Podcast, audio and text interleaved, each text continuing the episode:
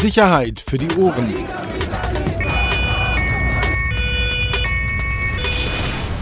Der Podcast aus Berlin. Herzlich willkommen. Neue Folge. Sicherheit für die Ohren. Auch gerne genannt SIFO. Ähm, Axel, schön, dass du es geschafft hast. Am Sonntag ins Büro zu kommen heute. Wir haben eine Menge vor. Du hast ja wieder große Klappe gehabt, hast ja angekündigt. Überall. Äh, via Twitter hier massig Themen. Ähm, aber gibt ja wirklich eine Menge zu besprechen. Und wir haben Nachrichten, also echte News, oder? Echte Das News. finde ich auch immer wichtig, Echte dass man hier nicht nur so labert, sondern dass man auch tatsächlich mal News rauspustet.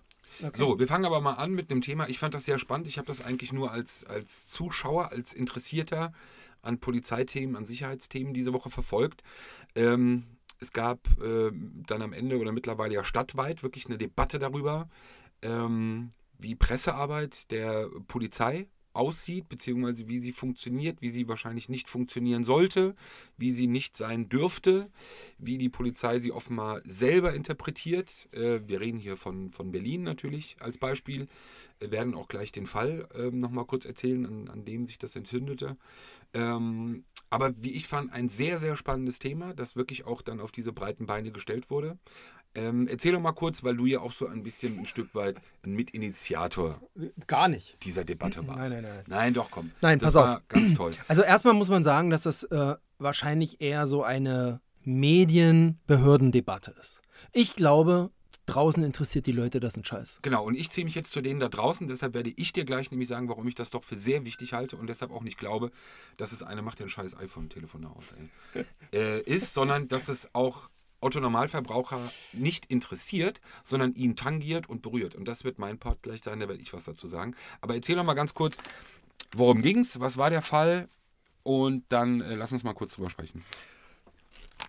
Ehrlich gesagt, ich habe es gar nicht mehr auf dem Schirm. Ist das ein guter Einstieg jetzt?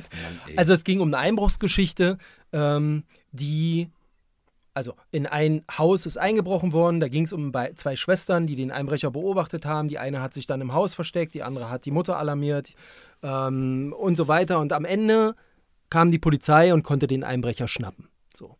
Jetzt muss man sagen, die Pressestelle der Berliner Polizei, die ja noch noch ist, glaube ich, der richtige Ausdruck. Die Pressestelle der Berliner Polizei ist, da- das Social Media Team der Polizei ist ja nicht Bestandteil der Pressestelle. Noch nicht. Das soll irgendwann mal fusioniert werden, so Newsroom-mäßig, aber noch arbeiten beide, kann man sagen, Dienststellen? Nein, das- ich glaube schon, dass beide parallel nebeneinander. Es ist ja sozusagen auch unter einem, Unter, einem Dach. Genau. Genau, aber trotzdem, sie sind auch räumlicher voneinander Genau. noch getrennt, was sich ja auch ändern soll. Aber es sind schon zwei Haufen, auch wenn es wahrscheinlich jetzt wieder dann Richtig. anders gesehen wird, die nebeneinander. Genau. arbeiten. Und die Pressestelle ist aus meiner Erfahrung heraus eher so reaktiv, äh, eher weniger proaktiv und auch natürlich, was heißt natürlich, aber eben auch eher nüchtern in der Betrachtung der Fälle, die sie uns vermitteln. Wenn sie sie uns vermitteln. Ähm, dieser Vorfall oder dieser Vorgang, der wurde äh, natürlich in einer Pressemitteilung berücksichtigt, aber da eben sehr nüchtern. Also zwei Schwestern und so weiter, Polizei konnte festnehmen, es waren Fünfzeiler. Das Social Media Team liest diese Nachrichten natürlich auch und erkennt, weil sie ja schon auch, und dafür bin ich auch gescholten worden, weil sie natürlich auch journalistisch denken und probehördlich denken, ähm, haben sie natürlich die Geschichte da erkannt ähm, und haben gesehen, da steckt ja viel mehr dahinter. Das ist ja wie in so einem Film. Das ist ja krass. Weißt du, hier, Schwester kommt nach Hause, sieht einen Mann, die können den beobachten über die, über die äh, Videokamera in, in einer guten Gegend. Uh, gruselig, was macht die jetzt? So, dann sch schließt die sich ein in so ein Escape Room, keine Ahnung, irgendwas.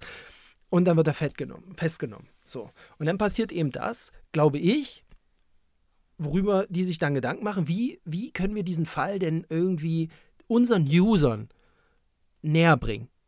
So, ähm, für welche Zielgruppe arbeiten die eben? Und dann wissen die halt, okay, wir sind hier für die Facebook-Leser unterwegs und so weiter. Und dann wird da, so stelle ich es mir vor, dann äh, sagt jeder, ja, wie verarbeiten wir das? Und na, lass uns doch mal so romanmäßig aufschreiben. Und dann sagt er, naja, aber wir waren jetzt wahrscheinlich ja nicht dabei, ähm, also müssten wir ja wahrscheinlich uns ein paar Sachen da drumherum ausdenken. Ja, egal, aber lass uns das so romanmäßig aufschreiben. Wir schreiben drunter nach wahren Begebenheiten, also so klassisch ähm, wie, so, wie so ein geiler Doku-Roman. Ja, und dann, glaube ich, wurde das einfach gemacht. Was heißt, Und so glaubst du, richtig. es gab ja den es, Beitrag. es auf wurde gemacht, ja, ja. Ähm, und ich glaube auch, dass es vielleicht den einen oder anderen innerhalb der Öffentlichkeits Presse- und Öffentlichkeitsarbeit gab, der da vielleicht gezuckt hat, ja, aber dann am Ende doch gesagt hat, hey, komm, das sind wahrscheinlich, komm, das sind die Internet-Freaks, ja, komm, lass die machen, die wissen schon, ja, wir sind ja national und international echt Vorreiter, was Social Media bei Behörden angeht, lass die machen. So, und dann kam diese Geschichte und da waren halt viele Sachen dabei, das war so Relotius-mäßig, so Spiegel äh, ausgedacht, fehlte nur noch, dass das kleine Mädchen irgendwie mit einem Lied auf den Lippen um die Ecke kam. Der Fremde vor deinem Haus ähm, hieß die Geschichte auf Facebook. 777 ja. Likes, 150 Kommentare, 66 Mal geteilt. Ja, schon nicht schlecht. So, und jetzt äh, erklär mal bitte, ähm, warum, warum darum überhaupt eine Debatte oder Diskussion entstand, äh, was, was Ausschlag war, wer sich da bisher geäußert hat, wie, wie man sich da geäußert hat. Äh, das würde mich interessieren, auch wenn du es vielleicht schaffst, nachdem du dein Handy. Achso, du hast jetzt für den Podcast. Geht dich gar nichts an. Achso. Natürlich, so wie du. Entschuldigung, äh, parallel. So. Ähm, ja, es ging halt los, dass wir darüber dann geschrieben haben. Also mein äh, Lokalchef Jan Schilde, der hat äh, dann darüber geschrieben und hat gesagt, eine Behörde darf sich keine Geschichten ausdenken. Die sind dafür da, Nachrichten äh, zu verbreiten. Also Kernargument war, ähm, wie soll denn künftig dann jemand noch unterscheiden, was jetzt ernst ist, was wahr ist und was nicht? Das geht so nicht. Von der Behörde erwartet er andere Sachen. Dann gab es noch verschiedene andere Beispiele, die er in seinem Kommentar, es war ein Kommentar, muss man so sagen, weil es keine Berichterstattung, es war ein Kommentar, äh, aufgezählt hat, ähm, so Piktogramme, wo jemand seine abgehackte Hand äh, in einen Brief, äh, in, einen, in einen Papierkorb geschmissen hat. Und dann gab es dazu so ein Piktogramm, Mann mit Abhand, Hand im Mülleimer und so. so wie gesagt, in der Vergangenheit gab es ja durchaus auch ein paar ähm, Geschichten, über die ich auch kritisch berichtet habe. Ähm, aber jetzt scheint es in der Allgemeinheit angekommen zu sein. Dann äh, gab es einen entsprechenden Beitrag von Andreas Kopitz von der Berliner Zeitung dazu. Äh, der Tagesspiegel Checkpoint hat darüber berichtet. Die Berliner Morgenpost hatte das äh, neulich auch nochmal in einem Kommentar aufgegriffen. Und das prasselte halt diese Woche so auf die Berliner Polizei ein. So, wie ist denn deine Meinung? Wir machen ja hier keine Moment, Medienschau. Jetzt muss man sagen, äh, intern, also bin ja auch in einigen äh, Polizei-Facebook-Gruppen und äh, so unterwegs und auch wenn man die Kommentare unter der normalen Berliner äh, Polizei auf Facebook liest, dann ist das schon 50-50. Also es gibt genug Leute, die sagen, großartig, teuer geschrieben, das bringt diesen Fall uns nah. Ja, und toll, dass die Kollegen sich so, äh, dass der festgenommen werden konnte, ne? Und bla bla bla. Und die andere Hälfte sagt, ja, was soll das? Fangt ihr jetzt auch so relotiusmäßig an? Nee, macht das mal nicht. Ähm, intern äh, in so äh, einschlägigen äh, Polizisten. Chats war es eher so, da muss ich mal ein bisschen, ein bisschen googeln, äh, nicht googeln, äh, raus, ja, Entschuldigung, so. Ähm, ja, es gibt halt immer wieder Kritik, ne? Allerdings, dass die Presse das gleich wieder aufgreifen muss und medial ausschlachtet, kann nur daran liegen, dass das Thema Polizei scheinbar besser zieht als Sex and Crime. Ähm, oder auch, äh, das ist halt die BZ Berlin, was soll man dazu sagen? Also dieses typische Bashing dann, ja, okay. Ja, aber der Zuspruch innerhalb der Behörde zu dieser Nummer war wohl okay. Wie ist deine Meinung? Hast du eine Meinung? Ja, bei dem Fall ist schwierig. Also ich finde es grundsätzlich gut, ähm, dass die Abteilung dort, ich mag das ja, was die machen. Also auch, weil man, sie, weil man endlich auch mal wieder was hat, woran man sich auch reiben kann. Ähm, und dass die sich ausprobieren mit allen möglichen Stilmitteln, das liegt auf der Hand. Also ich habe vor nicht allzu langer Zeit ja auch ein paar Thesen zum Thema Umgang, Medien, Social Media, Behörden bei mir auf meiner Facebook-Seite geschrieben und ein Punkt war eben, ähm, die denken halt journalistisch, die probieren sich aus, die nehmen halt uns nicht nur die Geschichten weg, sondern die das ist eine logische Konsequenz, dass die auch irgendwann anfangen, genauso zu schreiben, zu filmen, zu publizieren wie wir. Es liegt ja nah. So, natürlich ist es schwierig. Ähm, und es war wie so einmal reingepiekt und ich glaube, mh, dass, dass sie mit der Resonanz von uns nicht so sehr gerechnet haben. Und ich glaube, beim nächsten Mal werden sie sich wahrscheinlich dreimal überlegen, wie sie Sachen publizieren, ob sie das nochmal so machen. Ich kann es mir eigentlich nicht vorstellen. Aber wir werden immer wieder damit, also wir als Medien, wir werden immer wieder damit rechnen müssen, dass die Sachen ausprobieren, wo wir sagen, okay, es könnte jetzt auch äh, ein, ein Nachrichtenmagazin sein, was da ähm, Sachen publiziert. Wobei ich glaube, es kann dir noch scheißegal sein, was wir darüber denken und was wir darüber schreiben. Wenn du die Reaktion siehst äh, oder die, die Interaktion, die es ja darauf gab, ähm, warum soll das für die interessant sein, was wir ähm, welche Meinung wir dazu haben. Ich finde ja spannend, äh, ich glaube, der Kollege Kopitz hatte das ähm, auch in seinem Kommentar dazu aufgenommen und in der Vergangenheit war das ja auch immer wieder ein Thema und das gehört ja auch dazu, diese, diese Beliebigkeit ähm, und das, das für uns als Polizeireporter oder Leute, die sich mit, mit diesen Themen beschäftigen, ist es ja immer ein großes, welche Geschichten, welche Themen, welche Nachrichten werden von der Polizei, von der Pressestelle veröffentlicht und welche eben nicht. So, da ja, gibt es ja immer ein, ein großes Spannungsfeld. Ähm, Kollege Kopitz ist ja auch bekannt dafür, dass er es in den letzten Jahren auch immer wieder auch kritisiert hat, auch scharf. Ich glaube, so verstehe ich auch seine morgendlichen Nachrichten auch immer so, dieses leicht suffisante, ironische, in der Millionenstadt gab es einen Fahrradklau. Also diese, diese teilweise wirklich extrem belanglosen Dinge, die von der Polizeipressestelle veröffentlicht werden in ihren Meldungen. Ähm, und dazu eben das, was natürlich in einer logischerweise 4 Millionen Stadt trotzdem passiert, von dem wir alle nichts erstmal mitbekommen. Oder in der, in der größten Zahl nicht mitbekommen. Und das ist so, glaube ich, dieses Spannungsfeld, wo du dann natürlich, also du, du bist sozusagen ja aufgrund deiner Tätigkeit, aufgrund deiner Tätigkeit als Behörde, ähm, hast du die Hoheit über die Geschichten, ist ja völlig klar. Die Fernschreiben gehen ja nicht an alle raus und wir dürfen mitentscheiden, sondern das wird intern entschieden, ist auch klar. Und dann entscheidest du nochmal in der doppelten Hoheit darüber, woraus machst du dann selber nochmal eine Geschichte. Wie jetzt in dem Fall mit den beiden Mädchen ich finde, das sage ich dir ehrlich, ich finde, und deshalb ist nämlich am Ende trotzdem nämlich dann doch der Konsument auch ähm, davon involviert, unabhängig davon, dass es für ihn vielleicht keine Debatte ist. Aber das, was am Ende beim Konsument ankommt, und da müssen wir halt schon ganz ehrlich sein oder ganz klar sein, ist halt eben dreimal, viermal, fünfmal gefiltert. Also das, was unsere Aufgabe oder unsere originäre Aufgabe ja ist, da sind wir beide ja immer einig, Pressemeldungen draufgeschissen. Also wer den Job in diesem Bereich so versteht, äh, Pressemeldungen zu verarbeiten oder den Pressemeldungen interessieren, der macht sowieso falsch. Weil das weiß jeder, der das in dem Bereich macht, Pressemeldungen interessieren keinen Menschen. Die guten, richtigen Geschichten sind sowieso außerhalb. Ich finde es interessant, dass es, wie, genau wie du sagst, es gibt eben eine Stelle, die, die eben sich auch als Player mittlerweile sieht im Social-Media-Bereich. Und da sind die Berliner ja wirklich sehr weit vorne, die sich ausprobieren. Finde ich per se auch genau, wie du es gesagt hast, eigentlich erstmal völlig richtig oder nachvollziehbar, dass man das macht. Ich fände halt, oder ich würde aber erwarten, dass man das schon auch in einer gewissen und das würde auch zu einer gewissen Souveränität dazugehören, dass man es eben nicht nur auf diese klassischen Tier- und äh, Kleinkinder äh, abziehen würde, sondern dass man das auch dann professionalisieren würde dass es dann auch wirklich einen Mehrwert hat. Also ich kenne da meistens immer nur die Geschichten, die ausgebaut werden. Also entweder wie früher diese alten Boulevardregeln, Hunde, Tiere und kleine Kinder gehen immer.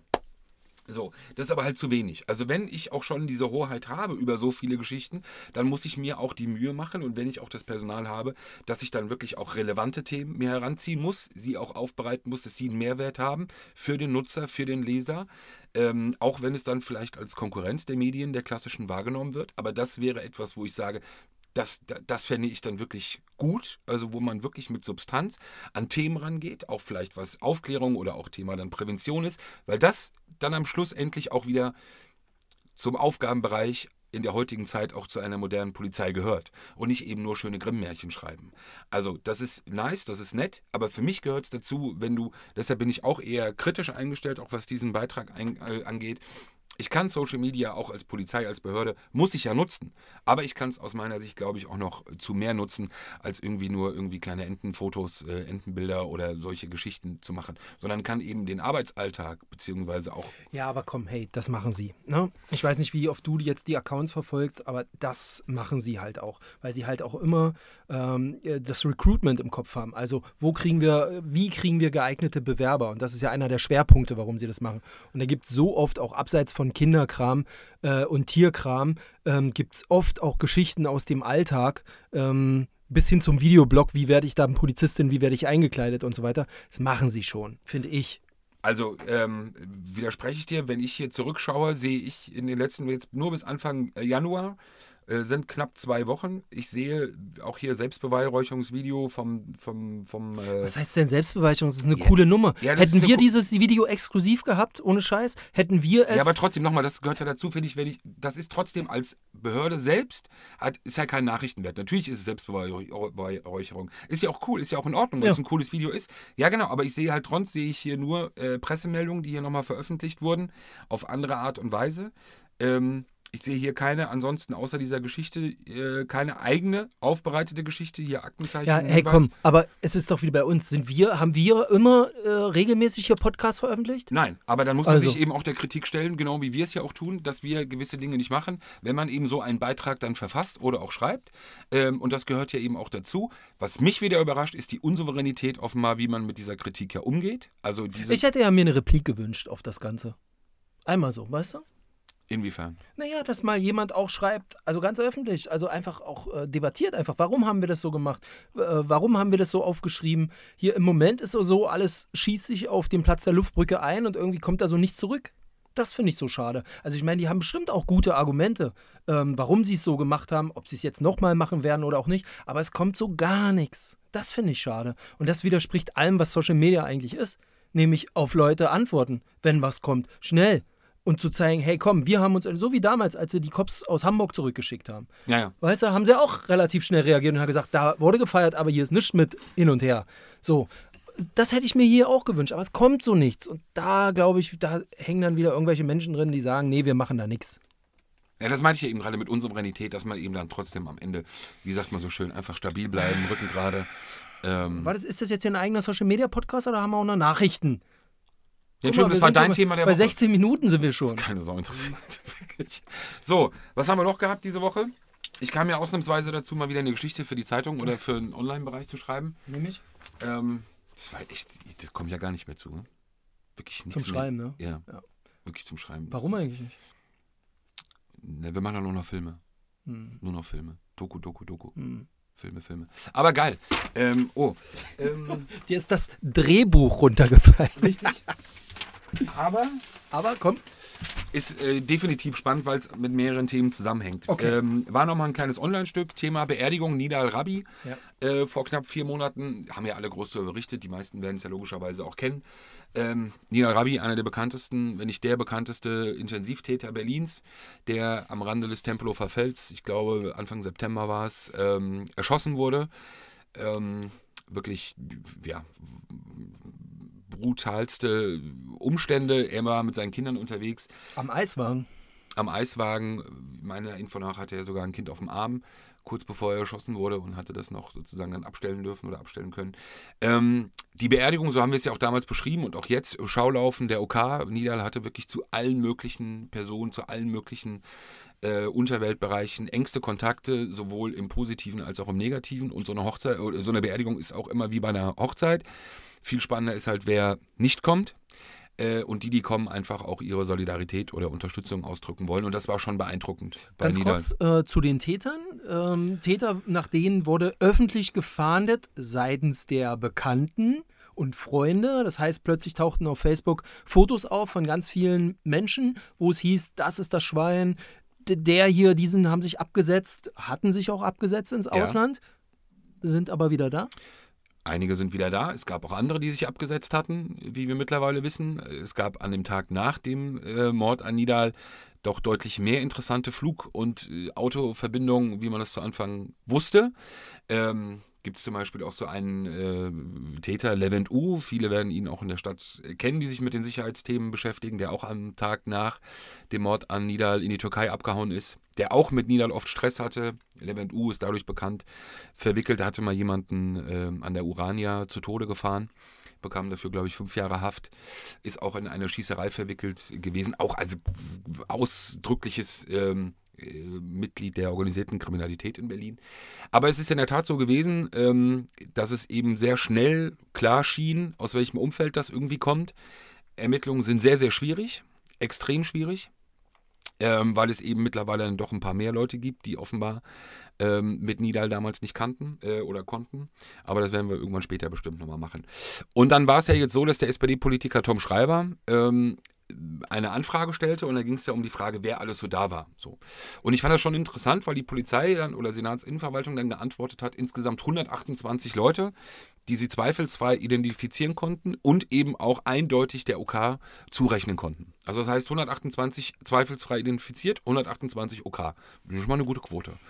Ähm, Klassisches Mafia-Treffen, oder? und was ich ganz spannend fand, auch nur kleine Petitesse, aber zeigt den Wandel in der Behörde, auch was den Umgang mit Clankriminalität angeht. Sie benutzen den, Griff, äh, den Begriff Clankriminalität in der Antwort. Und zwar schreiben sie explizit davon, dass 101 Personen dem Bereich der Clankriminalität zuzuordnen ist. Ähm, ein Wort, das sie bis vor wenigen Jahren noch negiert haben, sich gestreut haben, ist zu verwenden. Genau, einer der Protagonisten, der ja da war, äh, zu dem wir jetzt auch nochmal kurz was sagen wollen, Mahmoud Al-Zain, früher bekannt ja als der Pate von Berlin, verurteilt worden wegen Drogenhandel. Viele kannten ihn, glaube ich, noch aus auch Spiegel TV-Reportagen. Ah, da gibt es diese ganz berühmten Bilder, wo er im weißen Anzug ja. Shampoos ausgießt. andere Menschen dann auf die Knie gehen, seinen Ring zu küssen. Ja, genau. Ähm, genau, Vor dem Gericht mit den ganzen anderen schwarzen Lederjacken. 20, alle in schwarzen Anzügen, schwarze Sonnenbrille. Genau, so ist er immer zu seinen Prozessen erschienen. Der ähm, ist ja nach seiner Haftzeit nach NRW ähm, abgewandert, beziehungsweise ausgewandert, musste er auch damals. Ähm, ist jetzt hauptsächlich Duisburg, Duisburg-Marxloh-Gegend. Warum musste er weg aus Berlin? Also ähm, absolut gegendarstellungswürdig, aber Geschichte ist in der Szene äh, jedenfalls unbestritten so. Es gab damals den Verdacht auch, dass Mahmoud mit den Behörden gesprochen hätte, um selber auch ein bisschen weniger zu bekommen. Ähm, jedenfalls gab es auch Leute aus seinem Umfeld, die geredet haben, die geplaudert haben. Und es war klar, ähm, dass er danach erstmal aus Berlin raus muss. Hat aber natürlich in Duisburg, ist ja jetzt nicht so, dass er dort eine Bäckerei aufgemacht hat oder einen Friseurladen oder sonst irgendwas. Wird von den Kollegen, äh, von den Beamten Kein Juwelier? kein Juwelier, äh, wird aber von den Beamten dort eben genauso weiterhin der organisierten Kriminalität zugerechnet. So, und jetzt gibt es ja Spannendes bei, bei, bei Al-Zain Mahmoud. Ist wohl so, dass er A zurück nach Berlin will. NRW scheint der Druck so ein bisschen zu hoch. Ermittlungsdruck. Für alle, die es heute nicht gelesen haben, war ja gestern Abend auch wieder 1300 Polizisten im Einsatz. Gestern Abend heißt äh, Samstagabend? Samstagabend. Wir Wirklich? wissen ja nicht, wann dieser Podcast erscheint. Stimmt, in, in vielen Städten äh, NRWs. Und Mahmoud hat wohl keinen Bock mehr. Sagt irgendwie, nee, Maßnahmen auch hier. Seine Tochter hat ja vor drei Wochen oder vier Wochen geheiratet. Gab es ja auch riesen Polizeieinsatz. Hat ja Riesenwelle gemacht. Und da ist ja Berlin noch nicht so weit, wissen wir ja. Da ist ja Berlin, was die Kriminalitätsbekämpfung angeht, noch ein bisschen zurückhaltender. Auch politisch gesehen. Da ist ja nicht so. Aber viel spannender, was, was mich überrascht hat, offenbar hat, hat er als sein ein neues Geschäftsfeld gefunden. Äh, die Berliner Beamten, Berliner LKA-Beamte äh, wissen, dass er äh, versucht im Musikbusiness überraschenderweise Fuß zu fassen. Ein Gebiet, das wir ja bisher nur von so Protagonisten wie Arafat Abu Shaka, Bushido und so kennen. Ähm, und offenbar ist es so, dass ähm, äh, Mahmoud al-Zain ein sehr enges geschäftliches Verhältnis zu äh, Shindy hat. Okay, aber jetzt ähm, müssen wir ja, zwangsläufig erklären, warum ist das wichtig und wer zur Hölle ist Shindy? Willst du sagen, wer Shindy ist? Du bist ja der Musikexperte von uns beiden. Nein, gar nicht. Ich möchte es nur grob anreißen. Also Shindy hat früher mit Bushido zusammen Musik gemacht, kann man das so sagen? Er war bei ihm, genau. In seinem Label. Genau. Hat ihn auch, er ist ja an der Seite groß geworden. Genau. Ähm, und dann war er plötzlich weg. Und er war auch ziemlich lange weg. Man muss sagen, das erfolgreichste Pferd im Stall, auch äh, was das Label Erst guter Junge anging. Ähm, verkauft, performt, wahnsinnig beliebt gewesen. Ähm, auch so diese Stylo-Fraktion, also war wirklich ja schon sehr angesehen. Äh, auch musikalisch viel davon gehalten. Der kam ursprünglich, kommt er Baden-Württemberg. Baden-Württemberg. Genau, Bietigheim. Bietigheim, Bissigheim, genau. Genau, Bietigheim-Bissing, ähm, wo er jetzt auch wieder lebt Mhm. und auch Musik macht. Es war halt eben so, dass er im Zuge dieser Trennung ähm, von Arafat und Bushido äh, Shindy halt komplett Tauchstation war. Ich glaube, er hat jetzt auch zwei Jahre nichts veröffentlicht.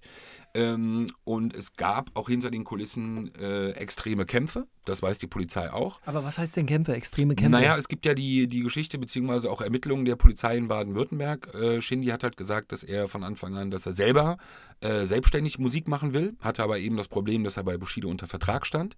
Arafat wollte ihn auch haben, wollte mit ihm auch Musik machen.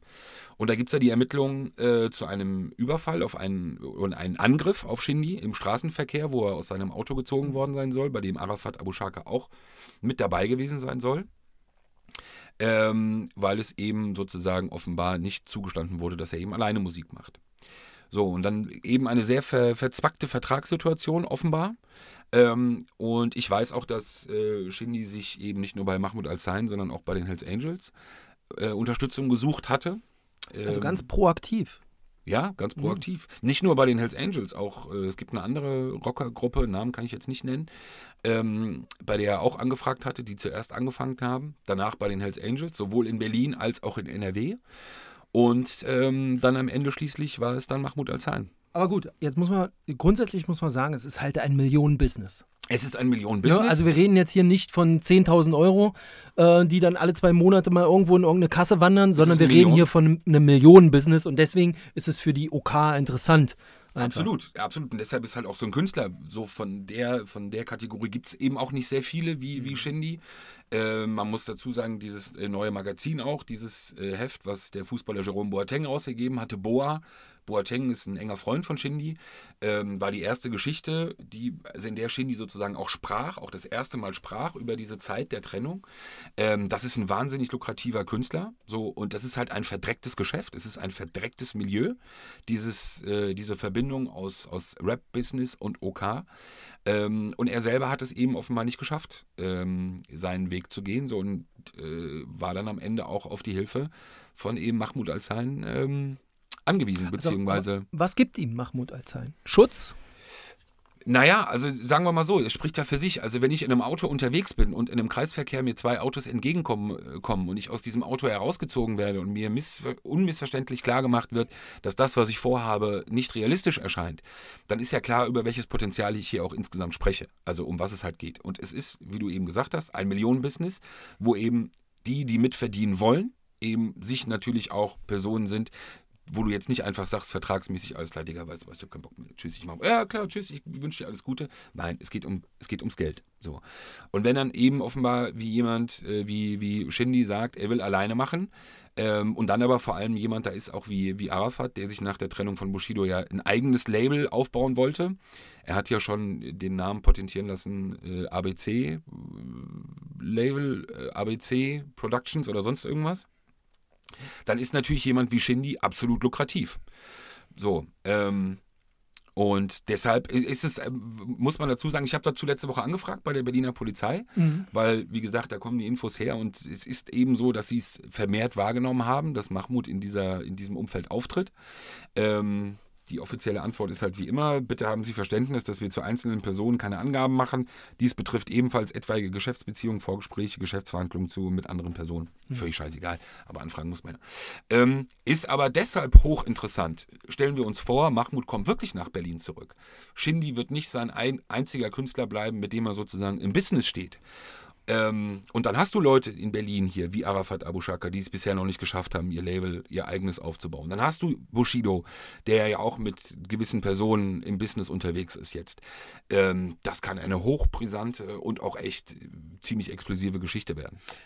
Shindy ist seit drei, vier Tagen wieder am Start. Erste Album, sozusagen. erste, ne? erste Singles Album, also auch auf, äh, auf na, Instagram das erste Foto, drei, Ja. vier Tagen, alle durchgedreht, ne? Welcome back. Arafat auch, ne? Arafat auch in seinen Stories, äh, kein Stress, welcome back, Shindy, dazu ein Foto von ihm, mit ihm zusammen. Sind die jetzt noch dicke oder ähm, sind die Das ist nicht ja- mehr so dicke? Wa wa wa warum Das, das Geile raus? ist ja, ist, im Endeffekt geht es ja immer um Politik. Äh, dieses Posten, kein Stress, ist ja einfach nur, um vorwegzunehmen, was von dem, was Arafat weiß, was kommen wird. Weil natürlich im Milieu, in der Szene bekannt ist, dass es diesen Ärger gab, auch zwischen beiden und dieses diese massive Enttäuschtsein. Und Arafat hat es ja immer wieder in den letzten Wochen und Monaten auf seinem Instagram-Profil versucht oder probiert, sich ja eben als, als generöser Mann mit der weißen äh, Weste zu geben und in dem Fall auch eben ganz wichtig, proaktiv nach außen zu gehen. Ey, Shindy, kein Stress. Ähm, ich glaube, dass er dabei mit Sicherheit in vier Marmor- oder Granitplatten gebissen haben wird, als er das gemacht hat oder abgeschickt hat, weil das war das einzige Zugpferd, was er hatte, was er haben wollte. Wie gesagt, es gibt jetzt Künstler wie Lars oder so, die immer noch in seinem Umfeld rumspringen, ansonsten keine. Ähm, Ali? Weiß man nicht. da hört man Hm. trotz Verwandtschaftsverhältnis möglicherweise auch nicht mehr das beste Verhältnis. Ähm, deshalb, aber es ist, es ist ja wie gesagt, wir haben es ja auch aufgenommen für uns nochmal als eigenes, äh, da auch nochmal näher ranzugehen, das Thema wirklich diese Branche, diese Musikbranche. Ja. Ähm, für mich war es lange Zeit unvorstellbar, wirklich wie viel Geld da im, im Spiel ist, aber es ist wirklich ein Millionen-Business und dementsprechend klar, dass es Anziehungskraft hat auf gewisse Leute und dann schauen wir uns eben an oder wissen einfach aktuell, es gibt eben fast keine mehr, die eben nicht unter dem Schutz oder unter der oder mit der Unterstützung von OK-Größen OK laufen. Ähm, bei Shindy muss man sagen. Und wir reden hier bundesweit. Absolut ne? bundesweit. No? Also absolut. ich erinnere mich nämlich an kürzlich an einen, äh, an einen leitenden BKA-Beamten, der im Innenausschuss etwas zum Thema OK erzählt hat und dann auch Nachfrage, welchen Zusammenhang denn es mit der Hip-Hop-Szene gäbe, sagte, na, das ist ein sehr lokaler Bereich in Berlin und äh, es gäbe natürlich hier so eine Szene und da würde man das sicher, aber woanders sei das äh, gar nicht so. Also das fand ich ein bisschen lächerlich. Also ob du Dresden nimmst, ob du Manuelsen nimmst in NRW, wo er hält, also spricht er auch für sich. Äh, viele andere Künstler, ähm, es geht nicht mehr bei vielen nicht ohne. Ähm, und die Liaison Shindy, wie gesagt, aber Mahmoud Al-Zain, muss man mal schauen, wie weit die geht oder wie weit die dann gehen wird. Ähm, aber das ist natürlich schon etwas, ich sag mal, für einen Künstler, der eigentlich nur Musik machen will, so wie er es beschrieben hat, im beschaulichen Baden-Württemberg lebt. Ja, aber komm, aber bei Bushido und, und Remus ist es ja jetzt auch, äh, ist es nicht die gleiche Abhängigkeit? Also ich meine, offensichtlich muss man sich ja auch da in, in, äh, in wieder in Zwänge begeben, oder? Hatten wir auch schon mal thematisiert, aber. Naja, ich glaube, der Unterschied ist ja, dass wenn du sozusagen aus einer Position der Stärke heraus, und das ist der Unterschied, glaube ich, zwischen Bushido und Shindy, dass du aus der Position der Stärke heraus, ich trenne mich von jemandem, wie von Arafat, eben auch eine ganz andere Gestaltungsmöglichkeit hast, was deinen neuen Partner angeht, egal wer das dann ist. Aber dass du erstmal nicht darauf angewiesen bist, sozusagen, sondern dass du eben schon aus der Position heraus ich bin derjenige jetzt, der im Mittelpunkt steht. Es ist ein anderer Handlungsspielraum, den du hast in dieser Szene, als eben jemand wie Shindy, der gemerkt hat, dass es alleine nicht geht. Also, dass du alleine eben da nichts ausrechnen kannst und ähm, eben, dass es auch vertragliche Vereinbarungen gibt, die ja offenbar eingehalten werden mussten oder ähm, erfüllt werden mussten. Und du am Ende des Tages aber trotzdem irgendwoher Unterstützung brauchst, weil du das alleine oder mit einem Anwalt oder einer Anwältin alleine nicht hinkriegst. Ähm, es ist ein versifftes Milieu, ist einfach so. Okay, gute Worte zum Abschluss, wie ich finde. Vielen Lass Dank. uns bei den zwei Themen bleiben. Einmal Social Media, einmal Rap-Business. Das ist eine gute Mischung äh, für diesen Tag, finde ich. Und wir gehen zurück an die Arbeit. Ja, ich gehe jetzt Kaffee trinken. Äh, Kaffee und Kuchen. so kennen wir dich. Vielen Dank fürs Zuhören. Ähm, wir setzen fort, würde ich sagen. Absolut. Ja? Nächste Woche. Bis dann. Ciao. Ciao. Sicherheit für die Ohren. Der Podcast aus Berlin.